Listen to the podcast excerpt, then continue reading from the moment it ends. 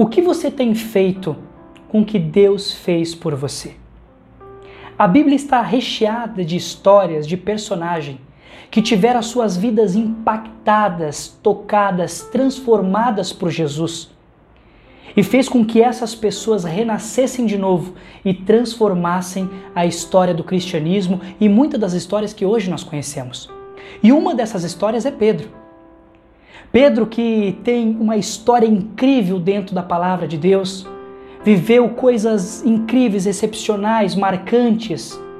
Em certo momento ele tropeçou, ele estava se afogando e pedindo socorro para Deus, pedindo socorro para Jesus. Naquele mesmo momento, Jesus olhou para Pedro, pegou ele pela mão, colocou ele de pé e fez Pedro caminhar sobre as águas novamente. O mais engraçado é que esse mesmo Pedro que tropeçou, que duvidou, que teve medo, Jesus o colocou de pé e fez-o caminhar sobre as águas. Esse mesmo Pedro, tempos mais tarde, estava entrando no templo, olhou próximo à porta do templo e ali havia alguém pedindo por socorro, pedindo por compaixão.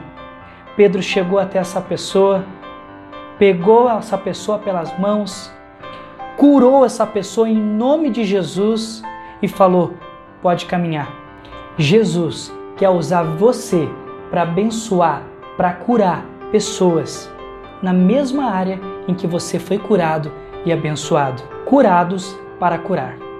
Porque na verdade não é sobre você, mas é o que ele quer fazer através de você. Esteja sempre sensível à voz de Deus, para que você não perca a oportunidade e as necessidades das pessoas que estão à sua volta.